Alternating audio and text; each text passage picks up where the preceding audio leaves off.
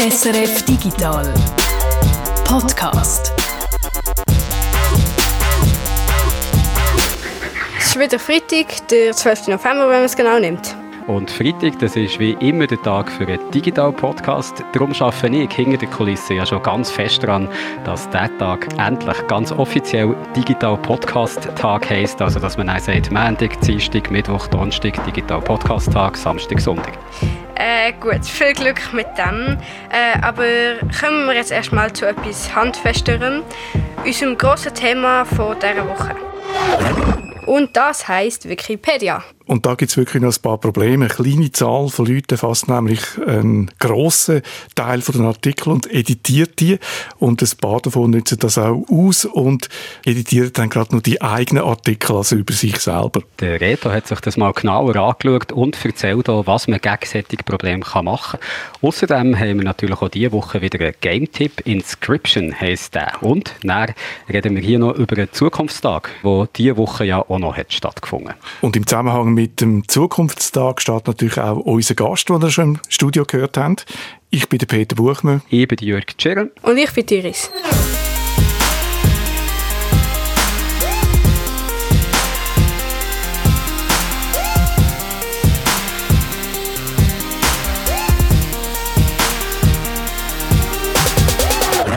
So Zeit für ein paar Takt Musik, hat man früher einmal gesagt.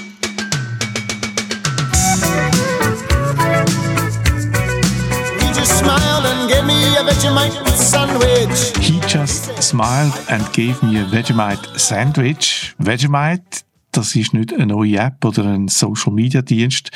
Das ist ein Brotaufstrich aus Australien, was es schon seit Jahrzehnten gibt, aus Bierhafen. Und über den reden wir jetzt. Und bevor du jetzt meinst, sind die äh, nicht ganz putz da bei SRF Digital. Nein, Vegemite hat tatsächlich einen digitalen Bezug. Die Wikipedia und der Reto, das ist der Bezug. Reto, du hast 2005 den ersten Eintrag gemacht zu dem, zu dem Begriff Vegemite. Da bin ich heute noch stolz drauf, ja, der, eben der Brotaufstrich 2005 habe ich einen neuen Artikel gemacht auf Wikipedia, also wirklich, äh, da, da hat es noch keinen gegeben, und zwei Sätze drin geschrieben. Und es ist ja eigentlich kein Wunder gewesen, dass es noch keinen Artikel gibt, weil die Wikipedia ist dort gerade mal vier Jahre jung gewesen wie das entstanden ist. Ich habe eigentlich überhaupt keinen Bezug zu dem Vegemite. Äh, Schuld ist eigentlich aber schon Hefe, aber die Hefe im Bier. Ich habe mit einem Kollegen ein ja, Bier getrunken, dann ist eben Wikipedia neu gewesen und er hat mich dann gefragt, hey, was ist das eigentlich, die Wikipedia? Und ich habe ihm es erklärt und aus irgendeinem anderen Grund, ich glaube, es ist wegen seiner dortmaligen Freundin gewesen, die so australische Wurzeln hatte, sind wir dann noch auf den, den Brotaufstrich zu reden gekommen und haben dann gefunden, hey komm, jetzt machen wir doch gerade einen Eintrag auf Wikipedia, weil wir haben eben nachgeschaut, weiss Wikipedia etwas da dazu? Nein, es hat keinen Artikel gegeben, also haben wir einen gemacht. Und ich habe jetzt noch nachgeschaut, wenn das das genau war. Und äh, es ist ganz klar, ich bin dort noch definitiv jünger als heute. Es ist nämlich gewesen, am halb fünf, aber nicht am Abend, sondern am Morgen und am 23. April 2005. Und ich bin natürlich nicht so früh aufgestanden, um den Wikipedia-Eintrag zu machen, sondern wir haben einfach wirklich einen sehr langen Abend gehabt, dort mal offensichtlich. Aber alles in allem eine gute Sache, weil die Wikipedia, die lebt ja von denen, mhm. die mitmachen und Artikel schreiben, so wie du das jetzt eben gemacht hast. Ja, und ich finde es auch spannend, weil es zeigt sehr schön eigentlich, wie Wikipedia eigentlich funktioniert. Also so im Idealfall, oder? Weil der Vegemite-Artikel, äh, der ist heute wirklich ein ausgewachsener Beitrag, es hat Fotos drauf, Zutaten, die drin sind, sind beschrieben, die Kalorien und so weiter. Über 500 Mal ist bis seit 2005 etwas geändert, ergänzt und so weiter worden. Das muss man sich mal vorstellen. Also das ist schon krass. Und du kannst eben auch jede Änderung anschauen eigentlich äh, bis, bis heute. Das, das ist wirklich so Wikipedia pur, oder könnte man sagen. Und es steht zum Beispiel auch drin jetzt, dass es ein Schweizer Produkt gibt, wo eigentlich gleich ist wie Vegemite, Genovis heißt, ich hoffe, man spricht das richtig aus, gehört zum kulinarischen Erbe von der Schweiz, so ein bisschen wie Aromat oder so. Also, kann man auch immer noch kaufen, gibt's immer noch, ähm, so in einer Tube drin. Und ich muss aber sagen, ich habe bis heute weder Vegemite noch Genovis probiert. Ich habe Hefe halt doch wirklich lieber im Bier. Ich sage jetzt noch nicht Prost, weil du bleibst ja noch ein bisschen bei uns. Wir reden über Wikipedia, weil diese Woche hat zum siebten Mal ein sogenannter Editaton stattgefunden. Mhm. Da treffen sich Journalistinnen und Journalisten und dann einen Abend lang Wikipedia-Einträge über Frauen schreiben. Also Frauen, die speziell sind, die etwas geleistet haben in ihrem Leben. Und der Grund ist für da eigentlich, dass Artikel über Frauen in Wikipedia untervertreten sind. Man kann sagen, massiv untervertreten. Das hat mir Muriel Staub gesagt. Sie ist Präsidentin von Wikimedia Schweiz. Wir reden heute von 2,6 Millionen Artikeln in der deutschsprachigen Wikipedia und bei den Biografien ist es in der Tat so, dass wir immer noch etwa um die 16 Prozent Biografien haben, die über Frauen sind, also wo weibliche Personen behandeln. Jetzt, was ich manchmal noch spannend finde, ist, der Spiegel hat die Zahlen ein bisschen aufgebrochen und hat zum Beispiel mal angeschaut, in den letzten 100 Jahren, die Menschen, die in den letzten 100 Jahren geboren sind, wie sieht dort bei den Biografien auf Wikipedia der Frauenanteil aus? Und dort liegt er bei 20,3 Prozent. Ich würde sagen, es, es tut sich einiges. Man sieht zum Beispiel auch jetzt allein die Aktion, oder, mit mit Wikimedia, SRF und Ringier, wo wir uns alle halb Jahr treffen, etwa 50 bis 80 Personen, die so am oben zusammen biografische Artikel schreiben über Frauen. Ähm, jetzt sind wir etwa im Bereich von 400 bis 500 geschriebenen Artikeln. Und wenn man das nachher auf Gesamtanzahl biografische Artikel, zum Beispiel über Frauen in der Schweiz bezieht, dann sehen wir jetzt, okay, das ist dann schon in einem 2% Bereich. Also wir haben zwischen 20 bis 25.000 biografische Artikel über Frauen. Und wenn 500 neue dazukommen, kann das etwas verändern. Also wir sind hier in den einzelnen Prozentpunkten am Schrauben. Aber ich glaube einfach so ein bisschen steht der Tropfen der Stein. Ähm, ja, einfach, äh, also es gibt gar keine Alternative. Man muss einfach weitermachen. Man muss die Themen wirklich konsequent verfolgen. Ich glaube, das ist wichtig. Also dranbleiben.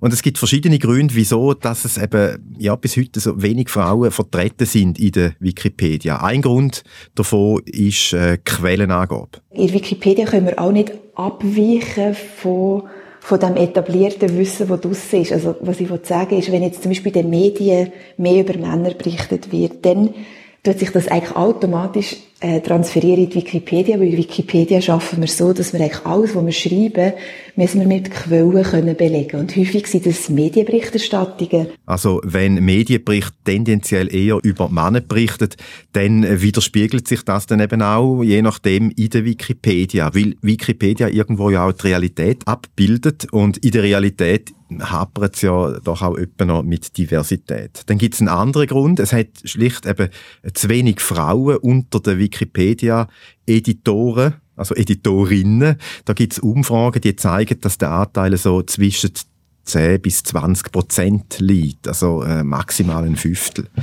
Die Artikel auf Wikipedia sind ja alle eben von Freiwilligen geschrieben, also so wie ich da den Vegemite-Artikel gemacht habe.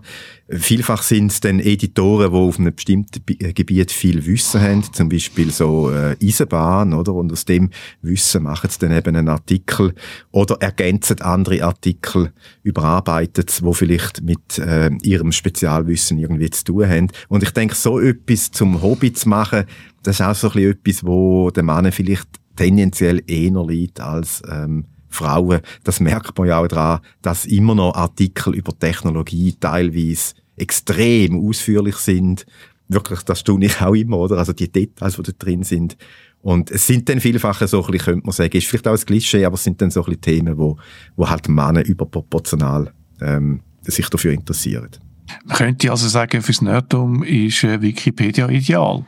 Ja, bei Wikipedia ist vielleicht noch der Unterschied, dass ich eigentlich die Möglichkeit habe, ganz konkrete Leidenschaften für Themen auszuleben oder für Aktivitäten. Also wenn ich zum Beispiel jetzt gerne fotografiere, habe ich die Möglichkeit, ähm, Fotografien zu erstellen von irgendwie Denkmälern, aber auch von, von Natur und nachher die Bilder hinzuzufügen bei diesen Artikeln, ähm, was passt. Also, ähm, und, und so eigentlich nachher, also es ist unglaublich, wenn man sich alle, wie viele Leute die Wikipedia-Artikel lesen. Und das kann natürlich schon eine Motivation sein, indem man sagt, hey, das Zeug, das ich schreibe, die Bilder, die ich mache und vielleicht einen Artikel bebildere, das wird von Tausenden von Menschen nachher gelesen und angeschaut. Und vielleicht auch, wenn ich irgendwie wirklich ein bestimmtes Thema, ich weiß es nicht, Eisenbahnen, irgendwie ein Leidenschaftsthema haben, dass ich mich dort extrem kann vertiefen und die Informationen strukturieren und, und zugänglich zu machen. Ich glaube, vielleicht auch die Möglichkeit, so, so ein bisschen eine Leidenschaft zu entdecken oder ein, ein neues Hobby. Der tiefe Frauenanteil ist nur eine Herausforderung oder eine Kritik, die sich die Wikipedia in der letzten Zeit immer wieder muss, äh, gefallen lassen. Eine andere Kritik ist Manipulation an Artikel zum Beispiel. Ja, und das ist an sich auch nichts Neues. Also das, mit dem Problem kämpfen sie eigentlich auch schon seit, äh, ja, fast seit dem Start. Aber ich habe auch ein bisschen das Gefühl, ja, Wikipedia ist momentan wieder ein bisschen mehr im Fokus als auch schon. Und man kann natürlich sagen, es gibt da sicher einen Grund. Wikipedia ist jetzt irgendwo erwachsen worden oder? 20 Jahre alt da Jahr. Ja, und da kann man sagen, da musst du dann halt auch irgendwo Kritik gefallen lassen, wenn du kein äh, Kind bist, wo man vielleicht äh, einiges so ein bisschen äh, verzeiht. Und am Anfang ist da wirklich noch anders gewesen, äh, hat mir die, äh, Muriel Staub erzählt von Wikimedia. Ich habe schon auch noch die Zeit am Anfang miterlebt, weißt du, so vor 10, 12 Jahren, wo die Wikipedia unglaublich eigentlich belächelt wurde ist und man hat es auch nicht so ernst genommen und ähm, gerade vielleicht auch irgendwie in der Schule oder in der Uni, es ist wirklich, weißt, man hat irgendwie so ein Missverhältnis gehabt, wo sie wird genutzt, man hat es irgendwie gewusst, die Leute nutzen sie, aber es ist so, ja, ist irgendwie, ist niemand so richtig zu ihr gestanden, habe ich manchmal das Gefühl. Und dann ist wirklich eine andere Zeit gekommen. Es ist so wie, es ist so Selbstverständlichkeit, äh, gehört irgendwie so zum Gemeingut. Und heute habe ich das Gefühl, ich, ich weiß nicht, es ist, es ist, ich finde es gut, dass man es kritisch diskutiert. Manchmal finde ich es schade, wenn da so einzelne Beispiele genommen werden und dann so plakativ ähm, irgendwie versucht wird, anhand von einem Beispiel aufzuzeigen, dass, was mit der Wikipedia alles falsch läuft. Also, natürlich ähm, ist sie ständig verbesserungsfähig, das ist ganz klar so. Ich glaube aber, dass vielleicht gerade so Skepsis, die besteht, weißt, gegenüber Facebook und den anderen grossen Tech-Plattformen, die sehr berechtigt ist, dann manchmal vielleicht irgendwie auch auf die Wikipedia überschwappt, obwohl die Wikipedia ganz anders funktioniert. Also vom Geschäftsmodell, von, von der Plattform her. Ich weiß nicht, inwiefern das auch noch irgendwie mit, mitschwingt. Und manchmal denke ich einfach, wir haben gar keine Alternative im Moment, oder? Es ist da, ähm, natürlich kritisch sein, aber manchmal fände ich es spannender, dass man einen konstruktiven Dialog führt, wie wir es gemeinsam besser gestalten können. Das fehlt mir manchmal ein bisschen. Ein so ein plakatives Negativbeispiel hat Jan Böhmermann geliefert, vor kurzem in seiner Sendung ZDF Royal. Er hat nämlich zusammen mit netzpolitik.org aufdeckt, wie Politiker, Politikerinnen, Parteien die für eine Bundestagswahl kandidieren, wie die ihre Wikipedia-Einträge, Artikel immer wieder geschönt haben und Parteien sogar Agenturen gezahlt haben, um die Artikel umschreiben lassen, dass sie in einem besseren Licht dastehen. Also das ist natürlich eben, ja, mittlerweile eigentlich nicht verwunderlich, es auch ein Geschäft geworden. Und es ist ja auch ganz einfach. Man kann sich einfach anmelden als Benutzer mit irgendeinem Pseudonym. Und der Grund ist natürlich, das Grundprinzip von Wikipedia. Jeder darf oder soll mitmachen. Und das wird natürlich dann da ein bisschen äh, zum Problem, weil natürlich eben auch, sagen wir so, Agenturen dann mitmachen und das eigentlich so ein bisschen ausnutzen so Manipulationen, die erinnern dann doch sehr stark an die ganze Fake News Diskussion auf äh, mhm. sozialen Medien. Ja, das ist sicher so. Das ist so der erste Reflex, wo man äh, dran denkt. Aber der Unterschied ist schon, dass man es eben in der Regel eigentlich ähm, entdeckt und das ist ja bei den sozialen Medien amix nicht immer so, da merkt man das ja amix nicht so, ist jetzt das irgendwie äh, manipuliert ähm, oder nicht. Äh, die Muriel Staub hat mir noch gesagt, wie das Problem in Zukunft wollen verbessern Einerseits versuchen immer mehr Menschen zum Mitmachen ähm, zu bewegen.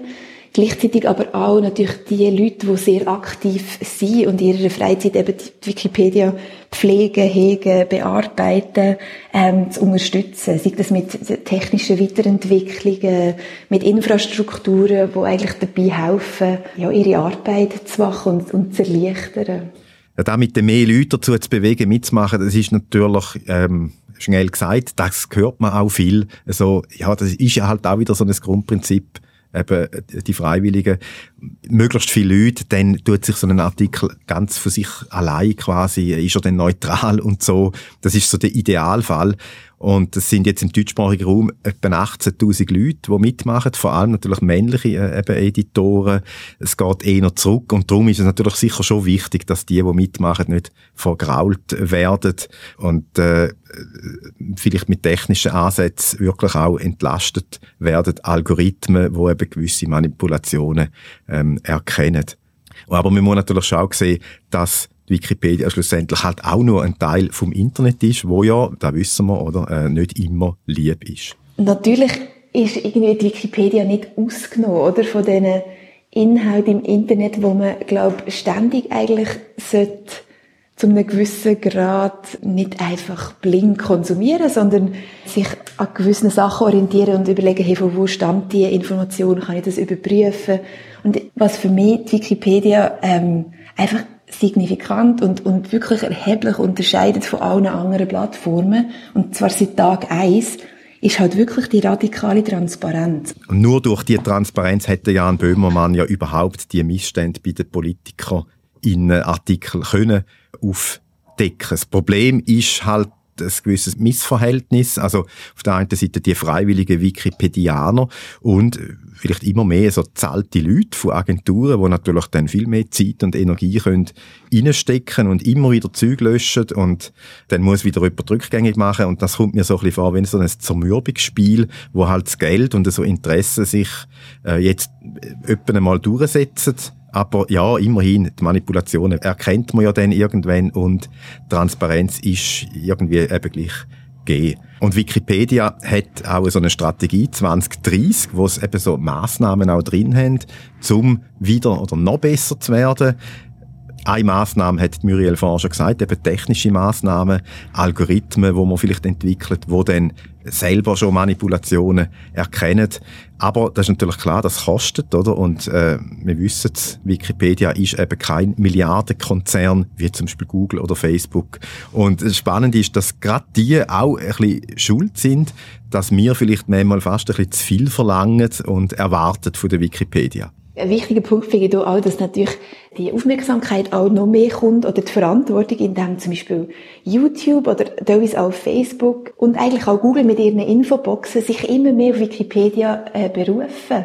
Also weißt du, wenn, wenn YouTube Klima, Climate Denial Videos anzeigt oder so und dann unter den Wikipedia-Artikel anzeigt oder so, oder eigentlich auch wenn bei Google ähm, etwas suchst und dann kommt die Infobox rechts, wo Daten direkt von Wikipedia rauszieht, ohne dass du auf Wikipedia musst, siehst eigentlich schon das Geburtsdatum und der Einführungssatz und so.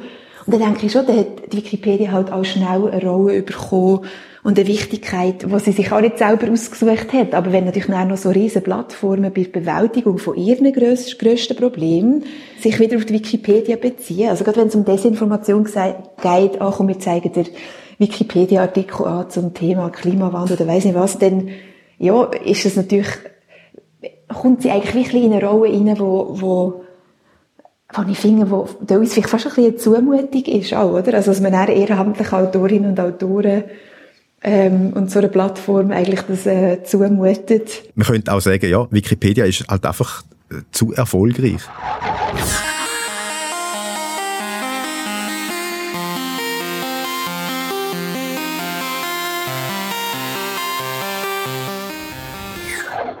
Ihr habt es ganz am Anfang schon gehört, in dieser Ausgabe vom Podcast ist noch jemand dabei, den man hier sonst nicht gehört, die Iris nämlich, und das hat einen Grund, weil gestern ist Zukunftstag gewesen. Darum hat Iris und Peter auch einen Tag lang beim Arbeiten über die Schulter können schauen und ich glaube, Iris, das wäre jetzt die Stelle, die du dir selber schnell kannst vorstellen kannst. Ich bin Iris, ich bin 10 und ich gehe zu Bern in die 5. Klasse. Ich kann gerne in die Schule, am liebsten spiele ich Basketball und mein Lieblingsgame ist Minecraft. Die Iris hat bei mir nicht nur zugeschaut, sie hat selber einen Beitrag gemacht. Uns hat nämlich Wunder genommen, wie Kinder in ihrem Alter mit digitalen Geräten umgehen, ob sie schon ein eigenes Smartphone haben und ob sie zum Beispiel die Regeln haben, wie lange dass man die Geräte brauchen darf. Die Iris hat in den letzten Tagen Interview gemacht mit ihren Gespöntli. Zuerst einmal, Iris, wie ist es bei dir? Die Hast du ein eigenes Smartphone? Ja, das alte von meinem Vater, aber das geht nicht mehr so gut. Warum nicht?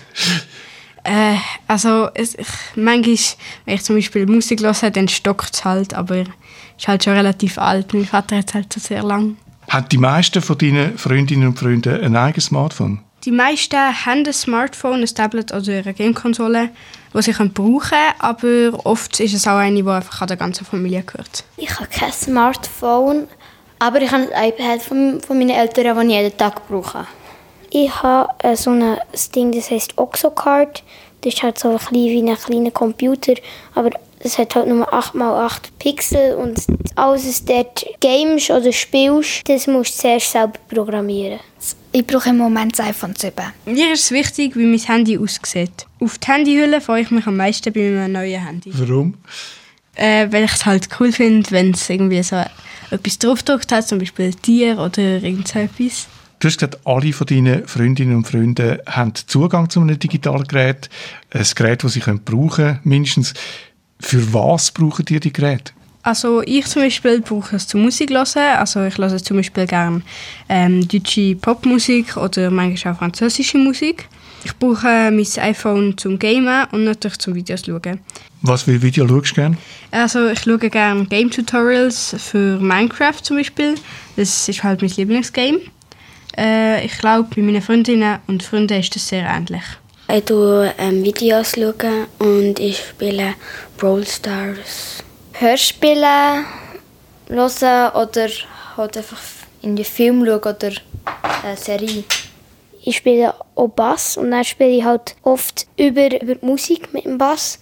Also ich schaue noch Videos und game Subway Surf. Wenn man gamet, dann ist man ja voll in das Game reingezogen, man vergisst die Zeit oder vielleicht kann man sagen, man kann nicht mehr aufhören. Ist das ein Problem für euch oder ist es vielleicht eher ein Problem für eure Eltern? Bei allen meinen Freunden gibt es Regeln. Sie können nicht einfach so lange gamen, wie sie wollen. Aber wenn sie keine Regeln haben daheim, dann sagen die Eltern halt einfach, jetzt lange es halt. Sie sagen einfach, Alva, jetzt stell mal ab, dann stelle ich ab. Also wir haben einfach so begrenzte Zeit und bei der PS stellt es automatisch ab. Ich darf aber drei Viertelstunden und dann habe ich noch bei jeder App ein Limit. Für mich und meinen Brüder gibt es Regeln. Zum Beispiel, dass wir unter der Woche nur eine halbe Stunde pro Tag dürfen. Und am Wochenende haben wir ja eigentlich keine feste Regeln, aber mein Vater kommt dann einfach rein und sagt dann halt, dass wir aufhören wenn wir bisschen zu lang haben. Du und deine Gespöntli, ihr wachset mit Smartphone und Tablet auf. Für euch ist das etwas ganz Normales. Auch Videokonferenzen sind jetzt vor allem wegen Corona für eure Generation zum Alltag geworden. Hast du das Gefühl, dass es Sachen gibt, wo du besser bist auf diesen digitalen Geräten als deine Eltern? Also in ein paar Games bin ich sicher besser, aber bei den Einstellungen definitiv nicht. Also ich glaube, das ist bei vielen so. Also es gibt so ein Spiel, das wir haben gespielt und dann habe ich immer gegen meinen Vater gewonnen. Hilfst du denn deinen Eltern dabei? Mir ist jetzt eigentlich nicht gross, wie gut die sind.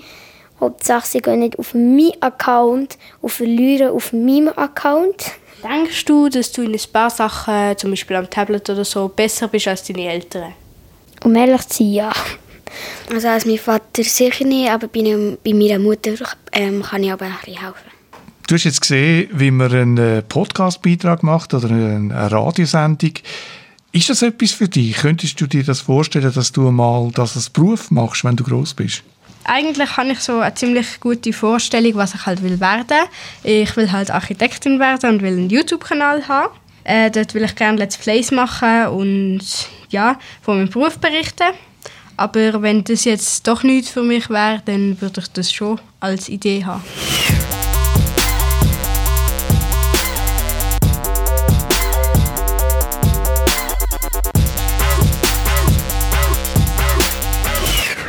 Klar, UNO kannst, das kann ja jedes Kind, Jassen kannst vielleicht auch noch, aber irgendwann lenkt dir das vielleicht nicht mehr und du hast Lust auf ein komplexeres Kartenspiel. Und dann hat unser Guido Berger eins für dich, der Game-Tipp von dieser Woche, Inscription. Guido, was ist das für eine Art Kartenspiel? Es ist so ein ähnlich wie in vielen von diesen Game-Kartenspielen in diesem Genre. Du tust eigentlich eine Karte ausspielen, wo dann ein Viech wird. Zum Beispiel ein Wolf oder ein Rab. Und de, dein Gegenspieler macht das auch. Der ist vom Computer gesteuert. Und deine Figuren greifen dann die Figuren vom Gegenspieler an. Und wenn dort, äh, wo deine Figuren eigentlich angreifen würden, nichts mehr im Weg steht, dann greift sie direkt den Gegner an. Und wenn äh, du selber oder der Gegner kein Leben mehr hat, dann hast die Runde gewonnen. Also so funktioniert das, so funktionieren viele von diesen ähm, Game-Kartenspielen und da finde ich jetzt in Inscription hat es einfach noch ein paar ganz coole, neue, tolle Ideen, wo, ich dann, wo wir dann nachher noch schnell können reden darüber. Aber es ist eben nicht nur ein Kartenspiel, das kommt eben auch noch dazu. Man könnte aufstehen von dem Tisch, wo wir am Kartenspielen sind sozusagen und dann können wir äh, sind wir in so einer Art Holzhütte und können in dieser Hütte umeinander laufen und dort hat es ganz viele so Gegenstände und Sachen und Sachen, wo man etwas machen kann damit und man realisiert dann, ah, es ist, glaube ich, auch noch so eine Art ein Escape Room und es kommt irgendwie, ist das Ziel, aus dieser Hütte rauszukommen. Und ich habe es vorher schnell mal gegoogelt, Inscription mit Y, also so wie Cryptic oder so und es sieht ziemlich gruselig aus, oder? Super gruselig, ja. Dein Gegenspieler, den siehst du eigentlich gar nie, der sitzt immer so im Dunkeln. Auch wenn du aufstehst und um den Tisch rumlaufst, siehst du ihn nie, der sitzt immer so im Dunkeln und alles, was du von ihm siehst, sind seine Augen, die so leuchten. Und ab und zu kommen seine Hände so auf, auf den Tisch, wo du am Spielen bist und die Hände sehen sehr so skelettmäßig aus. Also du hast so ein bisschen das Gefühl, dass du gegen den Tod selber am Spielen bist, um dein Leben vielleicht. Und es passiert dann auch später im Spiel noch Sachen, wo dann alles wieder auf den Kopf stellen, wo dann plötzlich das Kartenspiel und das Escape Room noch erweitert um noch mehr und darum hast du irgendwie so das Gefühl, du weißt nie recht, welche Regeln jetzt eigentlich gelten und wer da jetzt mit wem eigentlich spielt. Also viele Überraschungen, viele tolle neue Ideen und gruselige Karten, das haben wir jetzt alles gehört. Aber wie ist das Kartenspiel selber? Wie spielt sich das so? Das finde ich ganz wichtig, das finde ich eben super, weil es gibt noch häufig bei so Games, wo man sagt dem Genre so Metagames oder Games, wo eine Mechanik haben, die es dann durchbrechen und was immer so wildes Zeug probieren. Viele von diesen Games vergessen dann ab ihrem intellektuellen Meta-Zeugs ein bisschen die Mechanik vom Spiel selber, oder? Und die ist dann manchmal recht brachial und das ist in Inscription überhaupt nicht so, finde ich. Ich finde das Kartenspiel selber richtig gut und es hat eben sehr eine ausgefeilte Mechanik als einfach ein Beispiel für so eine richtig gute Idee, die das äh, Spiel hat. Wenn du Schaden anrichtest an deinem Gegenspieler oder selber Schaden kassierst, dann wird immer so auf eine Waage, die kippt dann entweder auf seine Seite, wenn ich ihm weh mache, oder auf meine Seite, wenn er mir weh macht. Und was ich an diesem System super finde, in vielen anderen Kartenspielen wird mein Schaden und der Schaden vom Gegenspieler eigentlich unabhängig voneinander zahlt und dann gibt es die Möglichkeit, sich zu heilen.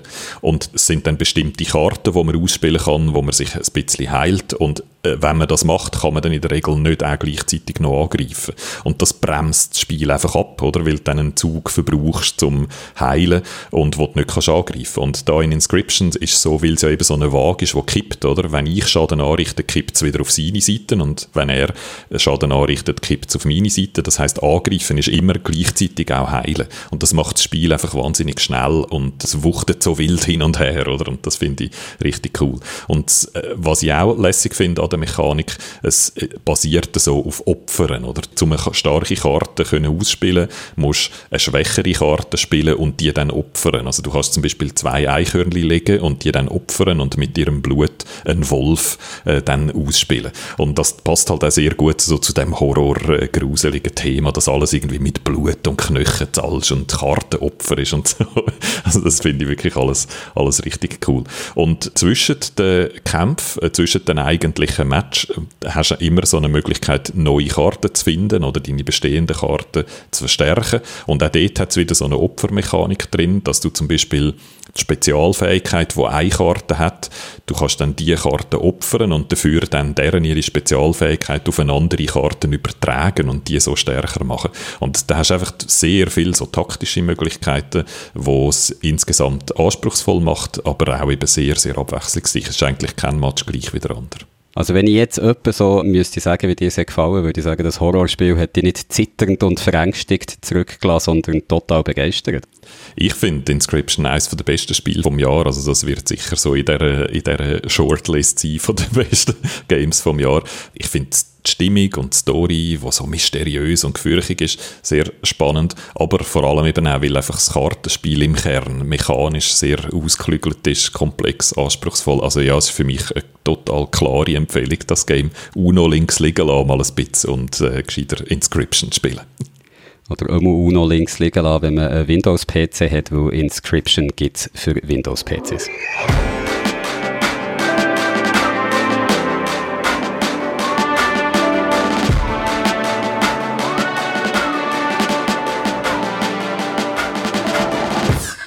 Feedback. Diese Woche haben wir gerade zwei ausführliche Feedbacks bekommen zu unseren Beiträgen von der letzten Woche. Einen zu Finance Mission, einem neuen digitalen Lehrmittel, wo junge Leute den Umgang mit Geld beibringen und vor Verschuldung soll schützen und auf das drauf hat uns der Hermig geschrieben und er sagt, wir haben das Thema vielleicht ein bisschen zu fest so dargestellt, als ob Schulden nur ein individuelles Problem wären.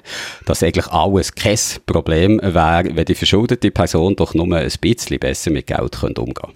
Er schreibt, das ignoriert aber die gesamte andere Seite. Einerseits gibt es viele strukturelle Probleme. Schulden entstehen vor allem durch Dinge wie bereits bestehende Armut, Schicksalsschläge, stagnierende Löhne bei steigenden Kosten, Jobverlust etc. Andererseits haben wir tonnenweise Leute in Marketingabteilungen, die Leute psychomanipulieren, um sie dazu zu bewegen, Geld auszugeben. Hier nur auf das Individuum zu zeigen, ist ein Täuschungsmanöver, um die Problematik weniger schlimm aussehen zu lassen und die Schuld bei den Betroffenen zu platzieren. Und ich sehe, was der Herr mir meint und ich finde, er hat recht. Das ist wirklich nicht nur ein individuelles Problem. Also Entschuldigung, wenn der Eindruck entstanden sein, hätte das so darstellen dass wer Schulden hat, halt einfach besser hätte müssen aufpassen. Ich sehe es eigentlich wirklich auch so wie der Herr mir. Nicht alle Leute haben die gleiche Gefahr, in Schulden zu geraten und in vielen Fällen hat es wenig bis nichts damit zu tun, wie gut dass man mit Geld kann umgehen kann. Also gerade wer in einem Haushalt mit wenig Geld ist aufgewachsen, hat größere Gefahr, sich später auch zu verschulden. Das zeigen auch Studien, weil da eben auch niemand ist, einem könnte unter die Arme greifen, wenn es zum Beispiel mal Geld für eine Ausbildung braucht oder eben bei einem Schicksalsschlag, was es ja auch geben kann.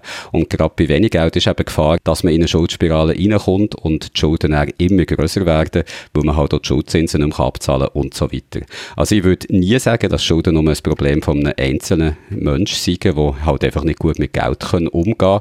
Aber es können ja auch zwei Sachen gleichzeitig wahr sein. Also dass man zum einen Schulden in einem größeren Kontext muss sehen, wie der Herr mir das sagt, dass eben nicht alle gleich viel Schuld dran haben, wie viel Schuld das sie haben.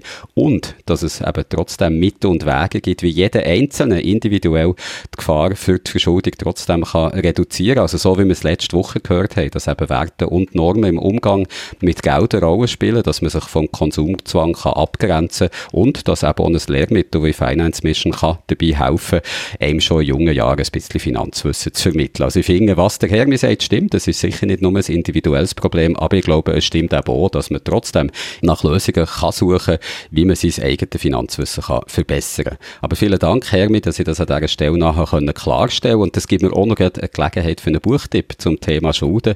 Schulden, die ersten 5000 Jahre, ist ein Buch vom äh, leider viel zu früh verstorbenen amerikanischen Anthropolog David Graeber. Und das ist eine faszinierende Geschichte über das Konzept von Schulden und wieso man zum Beispiel die Rückzahlung von Schulden moralisch höher gewichtet als viele andere moralische Fragen. Also so, dass man davon ausgeht, dass Schulden immer auf jeden Fall müssen beglichen werden, auch wenn das kann heissen, dass es eine Person oder eine ganze Länder ins Elend stürzt. Es ist ein ziemlicher Wälzer, ich bin äh, lange nicht durch, ich habe es mal angefangen und lese immer mal wieder ein bisschen drin, aber es ist ein sehr interessantes Buch, wenn man sich dafür interessiert, was eigentlich hinter dem Konzept von Schulden steckt.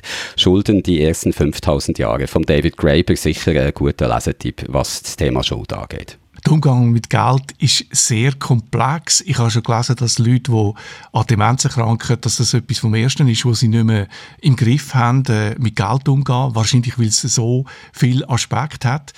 Und darum hat der Hermi natürlich recht. Also, mir ist auch in Sinn gekommen, du hast ja das letzte Mal gesagt, ich glaube, Expertin oder Experte zitiert von einer so einer Schuldenberatung, die sagt, Familie hat eine wichtige Vorbildfunktion, also die Eltern haben eine wichtige Vorbildfunktion.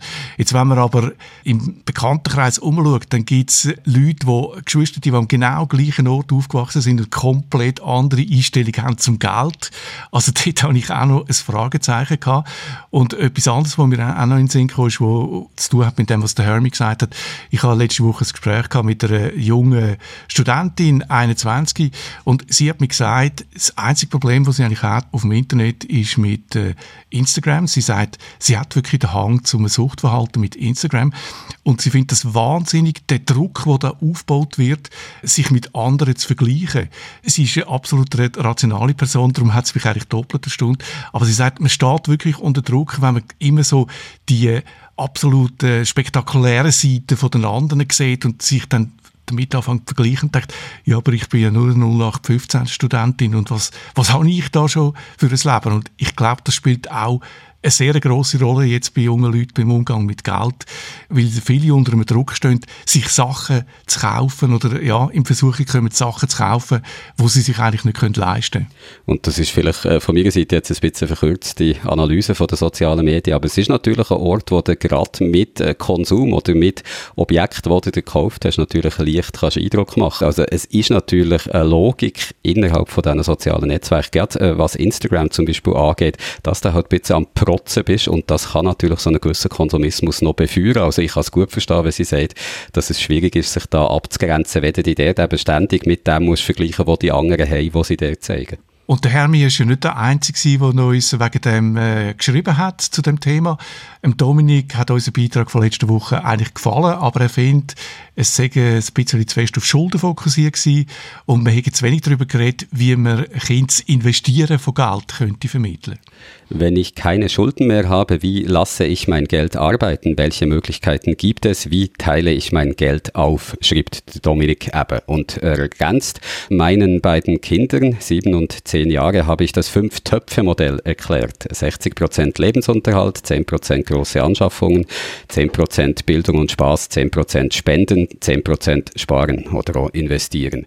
Umso früher ich mit dem Sparen und Investieren anfange, desto mehr habe ich am Schluss. Das versteht schon meine zehnjährige Tochter. Jetzt muss ich ihr nur noch das Handwerkszeug zeigen, wie sich das gesparte Geld vermehrt. Zuerst mal, dass wir mehr über die Schulden geredet haben, das hat auch ein bisschen damit zu tun, dass man halt zu einem Thema, wo viele verschiedene Aspekte haben, nicht immer alles ganz genau kann besprechen. Und da fokussiert man sich halt manchmal auf etwas und diesmal ist es eher so die Schulden gewesen, weil es bei dem Lehrmittel ja eben auch davon geht, Kinder, Jugendliche vor Verschuldung zu bewahren. Aber natürlich, der Dominik hat recht, man hätte auch auf andere Sachen können schauen und wenn es um Finanzwissen geht, da ist äh, investieren und wie, dass man eben mit seinem Geld, das man dann hat, umgeht, eben auch ein wichtiges Thema. Und Peter, du hast letzte Woche ja ein bisschen über das geredet, wie das Jugendliche heute ihr Geld investieren, wo du mit Gymnasiastinnen und Gymnasiasten von der alten Kante Aarau hast geredet. Was würdest du Dominik jetzt sagen? Was können wir zu diesem Thema noch anmerken? Also mich kommt jetzt in den der 15-Jährige, der gesagt hat, er hat in einem Jahr 800% Führung gemacht mit Bitcoin. Das ist jetzt wahrscheinlich der Tipp, den man nicht wirklich weiterempfehlen kann. Wenn man so einen riesigen Gewinn macht, dann ist es auch mit einem grossen Risiko verbunden. Eine andere junge Frau hat mir ja gesagt, dass sie das Geld, das ihre Eltern auf Twint überweisen, dort einmal vergisst, weil sie nicht gerne mit äh, Twint äh, zahlt, lieber mit, mit Bargeld. Ich glaube, das Modell vom Dominik, das macht wahrscheinlich eher Sinn, wenn man schon ein bisschen älter ist. Also ich, ich glaube, wenn man noch nicht mal studiert, noch ganz jung ist, natürlich muss man äh, dort auch lernen zu sparen, dass man dann vielleicht nach der Matur mal eine Reise machen kann, zum Beispiel. Das macht sicher Sinn. Aber die Aufteilung mit 10% Sparen und Spenden, das sehe ich jetzt in dem Alter noch nicht so. Ich habe ja eine zehnjährige Tochter, also die ist jetzt 10 und vor ein paar Jahren haben wir gedacht, ja, es ist gescheit, wenn sie vielleicht den Umgang mit Geld mal lernt und haben so ein extra Sparsäule gekauft, wo verschiedene Schlitze hat. Es sind fünf Schlitze, also genau das Fünf-Töpfe-Modell, wo sie eben das Geld entsprechend dann äh, verschiedenen Kategorien reinstecken kann, Lebensunterhalt oder grosse Anschaffungen oder investieren. Und du hast, glaube ich, recht, Peter, also vor zwei, drei Jahren, wo wir dir das gegeben haben, hat sie wirklich noch nicht ganz begriffen, wie jetzt das geht. Und sie steckt seitdem einfach immer alles in grosse Anschaffungen rein, weil sie sich dann später mal ein Ross kaufen Aber das ist ja auch eine Art Vorsorge für später. Und ich glaube, der Dominik hat schon schon recht. Also das Wichtige ist sicher mal überhaupt zu begreifen, dass in dem System, wo wir uns drin befinden, dass man halt das Konzept muss haben, wie man sein Geld für sich lässt, lässt schaffen, weil das natürlich etwas ist, wo dir äh, kann helfen im Umgang mit Geld, auch eben nicht in Schulden zu geraten, wenn du äh, früh genug geschaut hast, wie du die Mittel, die du zur Verfügung hast, so einsetzt, dass du später mal, wenn du vielleicht eben einen Schicksalsschlag hättest oder äh, sonst darauf angewiesen bist, eben genug hättest, um das können zu zahlen. Also das Thema Investieren, sicher auch ein wichtiger Teil von dem Ganzen und ich habe das Gefühl, der ganze Fragebereich Finanzen und digitale Lehrmittel, wo wir ja auch schon ein paar Mal darüber geredet haben hier, und auch digitale Möglichkeiten, wie dass man mit seinem Geld kann umgehen kann, gerade bei jungen Leuten, das wird uns noch weiter beschäftigen und wir werden sicher eine Gelegenheit finden, nächstes Mal, wenn wir über so etwas reden, vielleicht den Ende mal zu investieren, ins Auge zu fassen, was gibt es da heute für Möglichkeiten, was nutzen junge Leute vielleicht für Möglichkeiten, die die Eltern gar noch nicht kennen oder gar nicht wissen, dass die Jungen das nutzen. Also da gibt es sicher noch eine Gelegenheit, über das auch noch zu reden.